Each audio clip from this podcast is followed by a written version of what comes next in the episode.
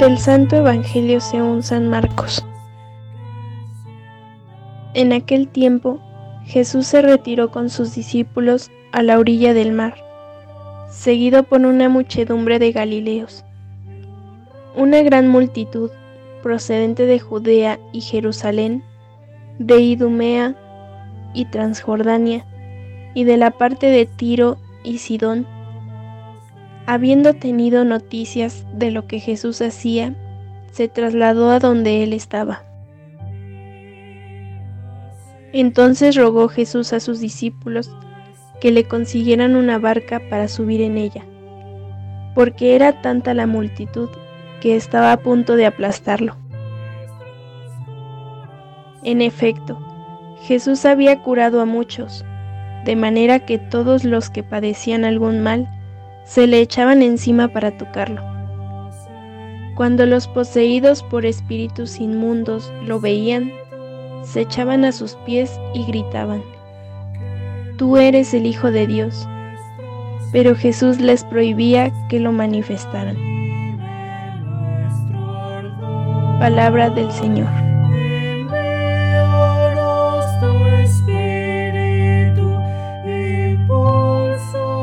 Muy buenos días, queridos hermanos. El Evangelio que hoy hemos escuchado nos presenta un movimiento popular inmenso hacia Jesús. La gente llegaba para encontrarse con Él de los distintos puntos cardinales. Todos quieren verle y tocarle. Es tanta gente y hasta Jesús queda preocupado y pide a los discípulos que tengan a disposición una barca para que la multitud no lo vaya a aplastar. Y él desde la barca pues pueda hablar a la multitud.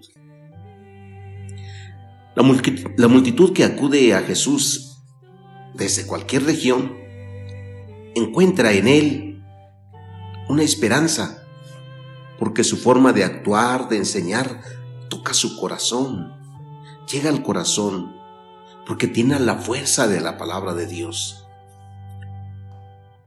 El pueblo siente esto y ve que en Jesús se cumplen las promesas, que en Jesús hay una esperanza.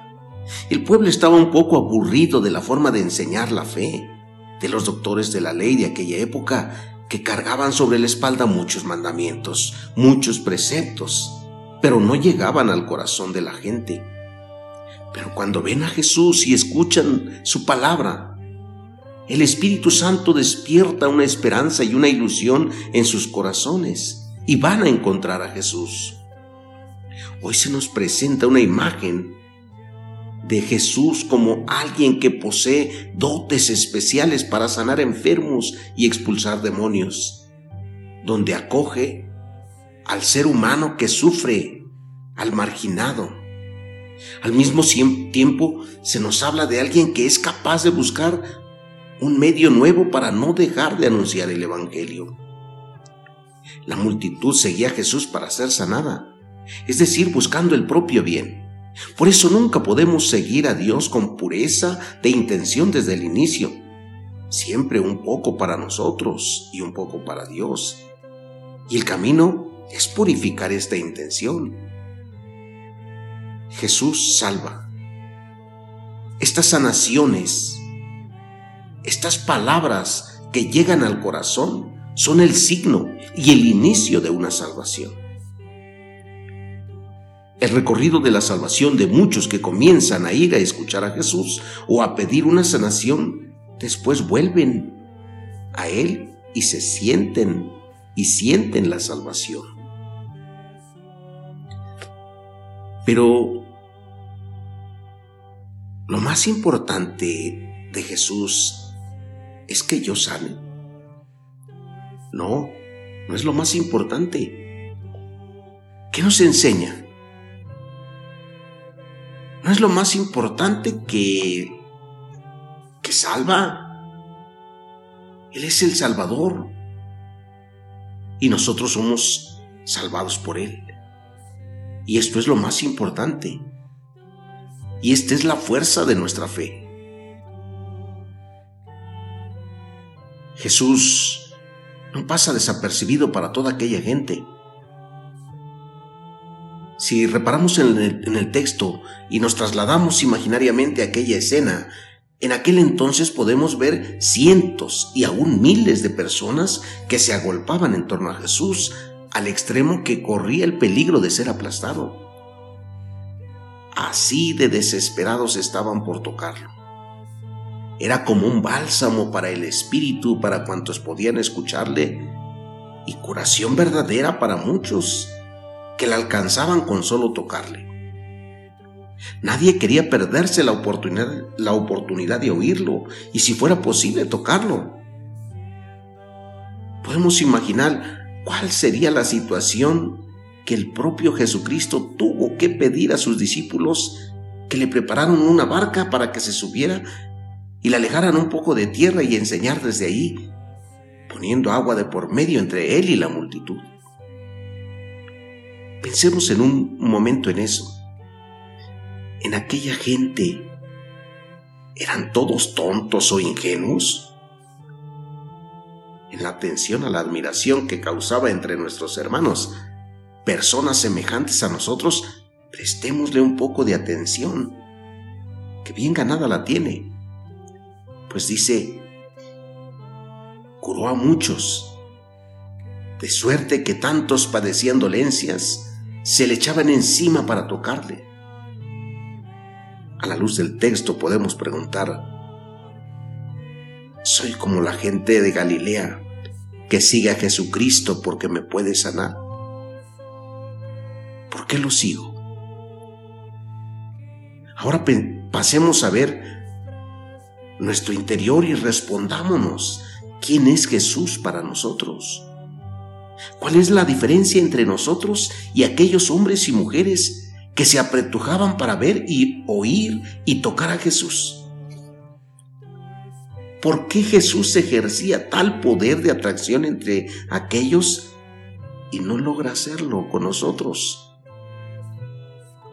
¿Será por el simple hecho de que Él no está aquí y ahora como estaba entre ellos? Es decir, que si así fuera, Tal vez considerarías el hecho de hacerte también presente. ¿Lo crees honestamente? Detengámonos aquí un momento y examinémonos, porque la verdad nosotros no lo creemos por una simple razón.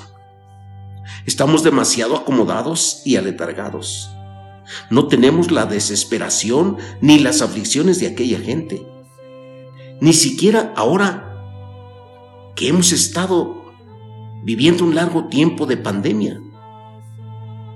Somos todavía de los privilegiados que tenemos el acceso a Internet, tenemos techo, tenemos agua, tenemos luz, trabajo, calefacción, comida, educación, seguridad social.